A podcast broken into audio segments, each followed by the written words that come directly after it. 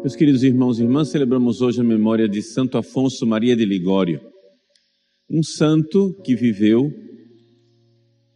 há 300 anos atrás, mais ou menos na época em que a nossa cidade de Cuiabá estava sendo fundada, é?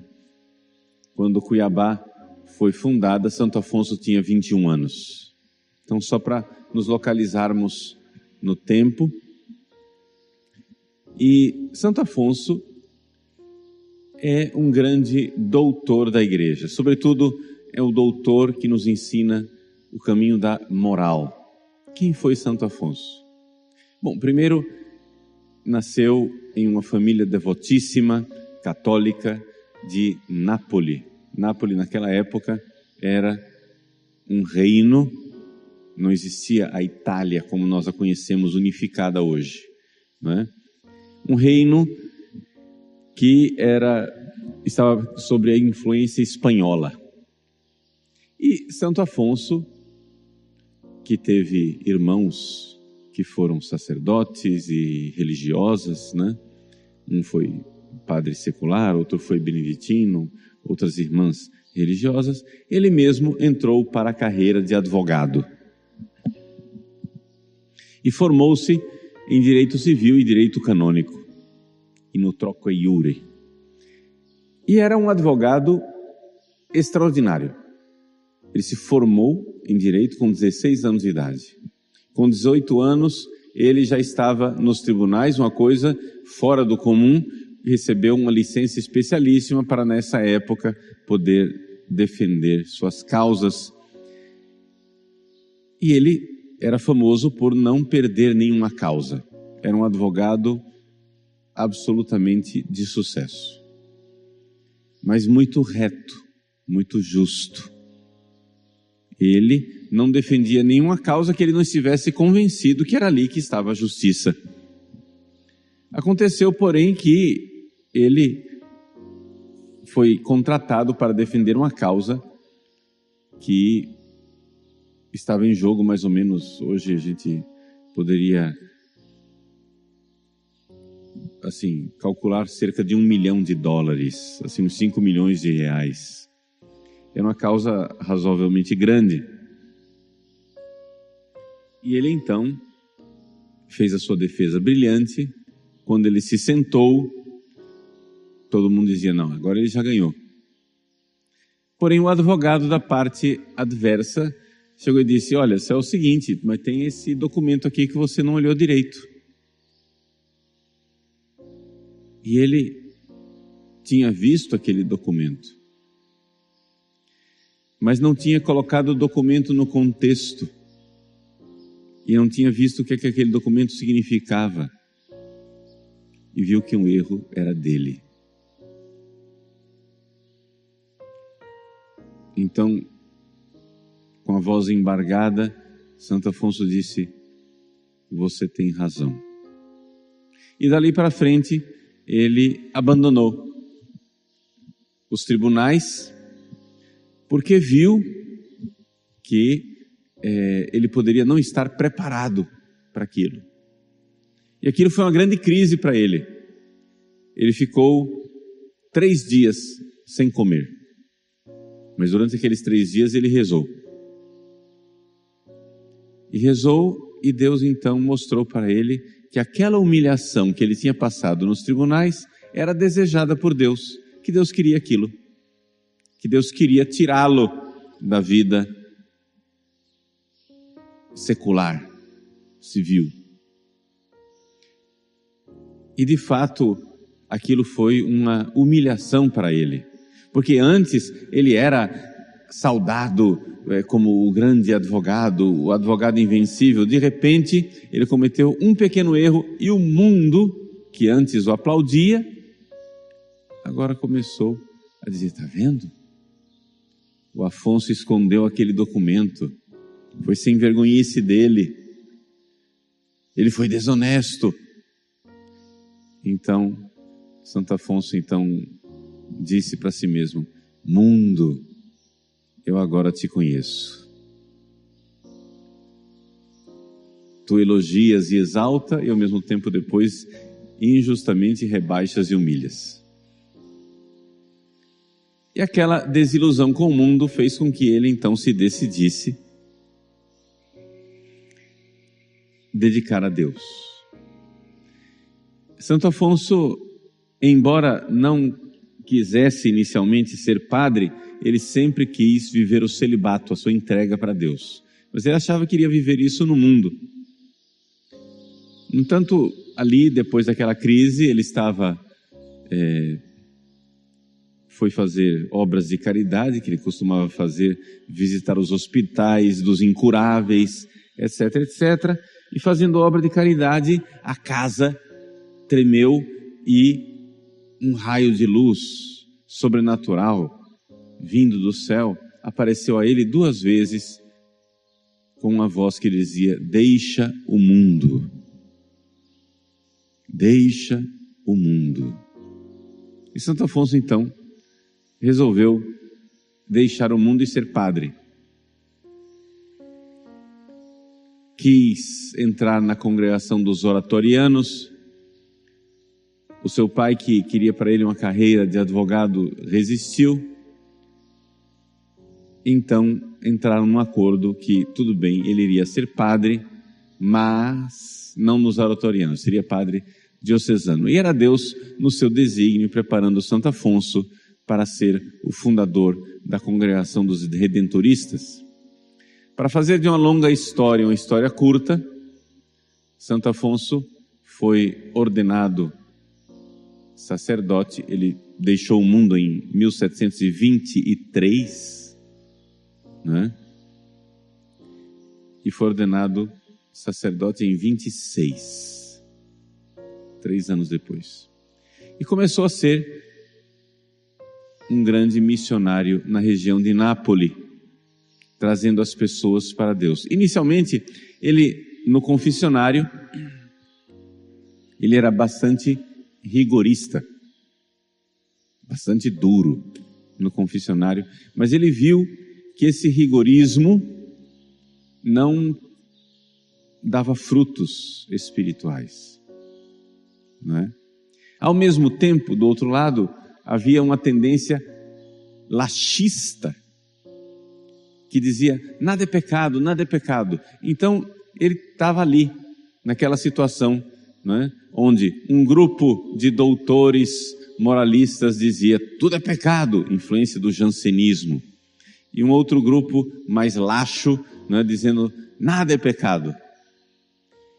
E ele começou a ver que o caminho para o julgamento moral parecia ser aquele que era seguido pelos jesuítas. Ele começou a estudar qual era a diferença. E foi aí que Santo Afonso então se tornou o grande doutor de moral. Ou seja, já, com, já maduro, com seus 50 anos, depois de bastante tempo no confessionário, atendendo casos de consciência, estudando de uma forma né, escrupulosa com detalhes, minucioso, etc, etc. Santo Afonso começou, depois de tanta meditação, começou a ver né, onde é que estava o problema da consciência. Ou seja, como julgar, como que uma pessoa né, é, é culpada ou não diante de Deus, como fazer para que ela deixasse o pecado. E foi assim que Santo Afonso montou o seu sistema de moral e publicou a sua famosa obra, A Teologia Moral. A Teologia Moral de Santo Afonso, ela é tão é, benquista pela igreja, em termos de autoridade, pela santidade de Santo Afonso, pelo equilíbrio dele, que não é nem rigorista, nem laxista, e porque é uma coisa toda baseada na razão, né? Ou seja, não é somente costumes, não é somente, ah, isso aqui todo mundo diz que é pecado, então é pecado. Não, mas Santo Afonso meditou cada coisa, por que, é que, por que, que cada coisa é pecado? Por que é que aquilo não pode ser? Qual é a natureza da coisa? Claro, o pecado é pecado porque Deus revelou que é pecado, mas se Deus revelou, é porque existe ali uma racionalidade, existe ali alguma coisa que está na natureza das coisas. Então, essa racionalidade, essa, onde ele pegou toda aquela capacidade jurídica que ele tinha, de grande advogado, e estudou a moral minuciosamente, como um gênio. Porque é que as coisas são pecado. E em que circunstâncias as coisas não são pecado? Quando é que a pessoa fez uma coisa errada, mas não pecou? Quando é que a pessoa fez, achava que estava fazendo uma coisa tranquila e na verdade estava pecando? Essa, tudo isso é uma ciência difícil, mas que necessária. Por quê? Porque é com essa ciência que devem ser formados os confessores. Então, Deus deu um grande doutor à igreja, Santo Afonso, e a igreja então chegou e disse: Vejam só como Santo Afonso é importante, o juízo da igreja. Um confessor que segue as conclusões de Santo Afonso deve ser deixado em paz. Pronto. Por quê? Porque nem todo confessor é um gênio. Nem todo confessor é doutor da igreja como Santo Afonso. Nem todo confessor é capaz de raciocinar e pensar com clareza cada coisa e meditar. Existem padres que atendem confissão, mas tem um certo limite de ignorância. Mas se ele pegar o manual de Santo Afonso e seguir as conclusões de Santo Afonso, a igreja diz: deixem esse confessor em paz, ele está fazendo o correto. Tal é o prestígio de Santo Afonso. Então, meus queridos, por que é, que é tão importante essa coisa da teologia moral? Pelo seguinte, Toda a vida espiritual depende de nós estarmos em estado de graça. Nós somos chamados à santidade. Mas não adianta nada eu ensinar para você técnicas de oração, vai lá, para na hora de meditar, você faz assim, assim, assim, assim. Como se eu fosse um agrônomo ensinando um fazendeiro a lidar com a sua fazenda. E depois que o fazendeiro sabe todas as técnicas, o fazendeiro não tem a semente. Bom, então não adianta nada. Você tem tudo. Você tem o terreno, você corrige o pH do solo, você colocou adubo, você irrigou, você fez tudo o que era necessário, todas as técnicas para uma boa produção. Detalhe: você não tem a semente.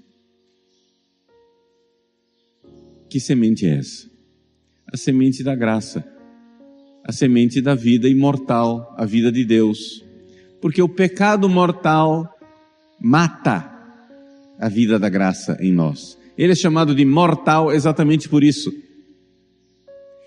Quando nós somos salvos, Deus faz uma modificação na nossa alma. Você vai lá, faz a sua confissão geral, se arrepende de seus pecados, o Padre dá absolvição, você está em estado de graça, ali aconteceu uma modificação na sua alma. Deus restabeleceu a semente da graça, você agora tem a caridade no seu coração. Então, porque agora você tem essa semente, você pode desenvolver e crescer na caridade, porque afinal, o que é, é a santidade? A santidade é o crescimento no amor. Isso aqui é a santidade. A semente do amor precisa estar no seu coração.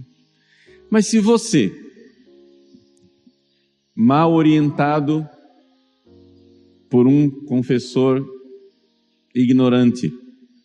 Ou você mesmo, na sua ignorância, diz: Ah, não precisa. Não precisa confessar, eu me confesso direto com Deus. Ou então, eu vou me confessar, mas não vou contar tal pecado, porque o confessor vai dar absolvição e vai valer. Mas eu estou escondendo de propósito um pecado. Ou então, eu me arrependo de 99,999% dos pecados mortais. Mas tem esse pecadinho mortal aqui que eu vou deixar para depois. Todas essas coisas são atitudes que invalidam a confissão e que fazem com que não adiante nada você confessar. Porque as pessoas não entendem isso, que a confissão não é uma mágica. É? Quantas vezes acontece no confessionário de eu chegar e dizer: Olha, meu filho, olha, minha filha, infelizmente eu não posso lhe dar absolvição. A pessoa, mas padre, eu fui lá no padre Fulano e ele deu absolvição. Sim, ele deu, mas não valeu, porque não é mágica. O confessionário não é mágica. Não é, não é, assim, o padre pronuncia a palavra mágica, eu te absolvo e você está perdoado. Não. Para que seja, para que haja o perdão dos pecados, é necessário que haja a matéria própria do sacramento. Veja, se um padre colocar, Deus me livre, até dói só de pensar, mas vamos dizer um absurdo aqui. É horrível pensar. Mas se um padre, ao invés de ter pão e vinho no altar, tivesse eh, pipoca e Coca-Cola, e com pipoca e Coca-Cola o padre diz: Isso é meu corpo, esse é o cálice do meu sangue. Todo mundo entende que isso não é o corpo e o sangue de Cristo, não valeu. Por quê? Porque não tem a matéria. Só funciona quando tem pão e vinho. A mesma coisa a confissão. Quem é que vai levar a matéria da confissão lá para o confessionário? Quem é que vai levar? Qual é o pão e o vinho da confissão? O pão e o vinho da confissão é o pecado arrependido.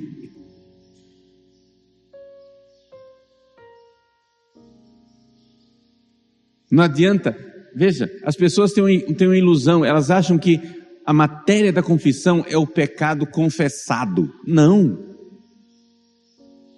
Matéria da confissão não é o pecado confessado. As pessoas acham que basta eu pronunciar a lista de pecados no confessionário e está feito. Não. Você tem que estar arrependido. E arrependido não é um sentimento, presta atenção. Não é questão de sentir. É questão de você, com a sua vontade, chegar e dizer: olha, esse pecado aqui é pecado, eu ainda gosto da coisa, se for, dependesse de mim, eu continuaria fazendo, mas, como Deus está me dizendo que é pecado, então eu detesto, pum, num ato de vontade, eu não vou nunca mais fazer isso, eu prefiro derramar meu sangue do que repetir isso aqui. Pronto, isso é arrependimento. Eu posso até gostar da coisa, mas Deus está mandando, então eu, num ato de vontade, digo, não quero, não vou, e não faço. Pronto, arrependi. Se você fez esse ato de arrependimento, então, pronto. As pessoas vêm com aquela fieira de pecado lá, né? Veja, todos os pecados mortais precisam ser confessados, mortais, e arrependidos. Para uma confissão valer, todos os pecados mortais precisam ser arrependidos, de uma vez e para sempre. Não dá para você se arrepender de 99%. Se ficou um mortal sem arrependimento, a confissão não vale. Mortal. Mas uma vez que você fez sua confissão geral e confessou todos os seus pecados mortais, as pessoas convivem no dia a dia com um pecado venial. É triste, mas é a realidade. Os pecados veniais vão acontecendo, vão acontecendo, vão acontecendo. E aí, como é que a gente faz, padre? Bom, o pecado venial é diferente do pecado mortal. O pecado mortal a gente tem que se arrepender de todos de uma vez e para sempre. Os pecados veniais não funcionam. Se você quiser se arrepender de todos de uma vez e para sempre, eles continuam lá. Por mais que tenha boa vontade. O método que foi encontrado pelos santos doutores é o seguinte: você pega um ou dois pecados veniais e combate. Você faz guerra a ele. e combatendo um pecado venial, os outros vão diminuindo e perdendo força também. Então, para isso você já entendeu que a gente precisa saber a distinção entre pecado mortal e pecado venial, né? É por isso que precisa ter um mínimo de estudo para saber o que é um pecado mortal, tá? Então a gente pode preparar as pessoas na catequese para saber o que, é que, são os pecados mortais e o que, é, que é o pecado venial. No meu site, não é? vocês podem encontrar, tem um PDF, um manual de exame de consciência. É um manual para preparar a confissão. Vocês baixem esse pequeno PDF e lá tem as perguntas a maior parte, 99,9999% das coisas que estão ali é pecado mortal, líquido e certo. Tem outros que pode ser mortal, pode ser venial, mas como pode ser mortal, nós colocamos lá. Então ali é um manual com um exame de consciência diferente daqueles exames de consciência que vocês têm por aí. Por aí vocês têm um exame de consciência que mistura pecados mortais com veniais, tudo junto. E a pessoa termina não sabendo. Vão lá no meu site, baixa o PDF, é um livrinho. Mas, padre, por que, é que vocês não imprimem? Porque é muita coisa. Entendeu? São muitas páginas. Então, é mais fácil baixar, a pessoa pega no celular, faz o seu exame de consciência com aquilo ali, sabendo que aqueles pecados são pecados mortais, faz a sua confissão geral de uma vez por toda e para sempre, passa a régua, dali para frente você tem certeza, se você fizer uma confissão bem disposto, que você está bem. E dali para frente você vai ter as suas confissões devocionais e, se Deus quiser, nunca mais vai repetir um pecado mortal. Né? E aí vai combater os pecados veniais. Mas é necessário ter essa convicção de que os pecados mortais precisam ser arrependidos todos de uma vez para sempre. Então, eu fiz esse PDF baseado nesse grande santo que nós estamos celebrando hoje, Santo Afonso. O pessoal vai dizer, mas Padre Paulo, eu vi lá o seu PDF, o senhor é um rigorista. Pois é, Santo Afonso na época dele era chamado de laxista. Os tempos mudam. Né? Há 300 anos atrás, ele era chamado de relaxado. Agora, no século 21, quem segue Santo Afonso é chamado de rigorista. Mas não é nem laxismo, nem rigorismo. É simplesmente um homem que, com a sua sabedoria, estudou a coisa. E a igreja diz: olha, quem seguir Santo Afonso, o confessor que seguir Santo Afonso deve ser deixado em paz. Então, baixem esse PDF, né? Eu depois vou é, passar o link para o pessoal aqui da paróquia para colocar o, o, link do PDF na descrição do vídeo, para o pessoal ter esse PDF. Quem está ouvindo essa homilia no YouTube vai estar tá na descrição do vídeo. Mais tarde você procura para ter o PDF e baixar e poder fazer bem seu exame de consciência. Se você nunca fez uma confissão geral, é uma boa ideia. Quem já fez a confissão geral, fique em paz, Deus abençoe, né? Não fique tão escrupuloso, se massacrando, procurando pecados desnecessários, né? Mas quem nunca fez é uma coisa boa, é um ato bom. Uma vez na vida, pegar esse calhamaço de perguntas sobre pecados mortais, anotar com paciência, depois você marca um horário com o padre, que às vezes a confissão geral dura um pouco mais de tempo e não convém vir na fila da confissão com os outros, para não empacar a fila, não é? mas marca um horário com o padre diz: Padre, eu quero fazer uma confissão geral. Então, que esse seja o fruto de nossa celebração hoje, nesse dia de Santo Afonso. Sei que a homilia já está cumprida, mas eu quero concluir dizendo mais uma coisa. Nós iniciamos hoje o mês das vocações. E no próximo sábado, a nossa paróquia irá promover uma adoração ao Santíssimo Sacramento a noite inteira, começando no sábado às 18 horas, terminando no dia seguinte, domingo, às 7 da manhã, com a missa. Uma adoração à noite pelos sacerdotes. Nós precisamos de padres. Isso que eu estou dizendo para vocês a respeito da confissão mostra como os padres são necessários. Nós precisamos de padres santos, de padres que sejam bons confessores, de padres que saibam verdadeiramente atender o povo de Deus em suas necessidades. Então, é uma batalha espiritual. Você chega e diz assim, padre, mas o senhor está advogando em causa própria, o senhor está pedindo oração para o senhor. Sim e não. Por quê? Porque eu preciso de padres. Eu preciso de um padre no meu leito de morte que me abra a porta do céu. Eu rezo. Eu digo a Deus, Senhor, eu vos peço, abençoai o sacerdote que irá me acompanhar no momento da minha morte. Nem sei se ele já é padre, mas Deus sabe. Quem sabe ele nem nasceu ainda. O padre que vai me dar a absolvição final. Mas abençoai, Senhor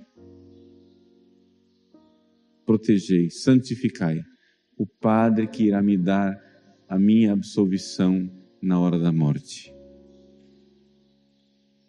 Nós precisamos de padres. Sem padres nós não seríamos nada. Sem padres nós estaríamos literalmente perdidos perdidos no fogo eterno. E o diabo sabe disso. Por isso, ele ataca os padres. E porque o diabo ataca os padres, nós temos que defender os padres. Né? Nós temos que defender o padre. Nas batalhas antigas, quando as tropas não tinham meios de comunicação a não ser a bandeira, o alferes era aquele que carregava a bandeira porque ele tinha as ordens do general e sabia para onde tinha que ir a tropa. E aquele sujeito que carregava a bandeira, ele precisava ser defendido por toda a tropa, porque o inimigo queria atingir a ele. Porque se caísse a bandeira, a tropa ficava perdida. E assim todo mundo tinha que defender o porta-bandeira. Assim é um padre. Se cair a bandeira, a tropa se perde. Se caírem os sacerdotes, nós não temos mais a Eucaristia, nós não temos mais a confissão. Nós precisamos rezar. Então, durante essa semana, vá preparando a adoração de sábado. Vá oferecendo sacrifícios. Não espera sábado chegar. Já vai oferecendo. Já vai dizendo, Jesus, ó, vai ter adoração lá, eu já vou me oferecendo aqui. Pegue as dores dessa semana, as angústias dessa semana, os sofrimentos dessa semana e vá oferecendo a Deus. E quando chegar o sábado, se você não puder participar conosco, se você está seguindo pela internet, né? lá na sua casa, onde você estiver, ou na igreja lá da sua paróquia, onde você puder. Mas se você só puder ficar em casa, se ajoelhe no pé da sua cama e envie o seu anjo aqui para ele adorar o Santíssimo aqui conosco. Envie seu anjo para vir aqui na adoração, para que você esteja adorando junto conosco e rezando pelos sacerdotes nesse sábado à noite. Vamos fazer um grande exército, uma grande súplica pela santificação dos sacerdotes da Arquidiocese de Cuiabá, por Dom Mário, os nossos padres, mas também sacerdotes do mundo inteiro, especialmente os mais necessitados especialmente aqueles que estão pensando em deixar tudo, que estão em momentos de crise, que estão em pecado, que estão em situação é, de verdadeiro perigo para a sua alma. Vamos rezar pelos nossos sacerdotes.